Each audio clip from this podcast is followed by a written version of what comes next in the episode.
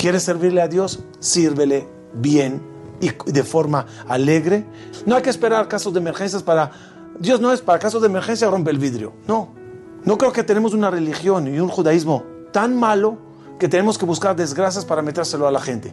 Hay que esperar que muera alguien en la familia y en el luto meterle a Dios. Hace falta que se le rompa algo y esté destruido para decirle ahora vuelven de Shuvah. Que el mundo se caiga, ahorita vuelven de Shuvah. No. Tenemos un judaísmo maravilloso y de primera.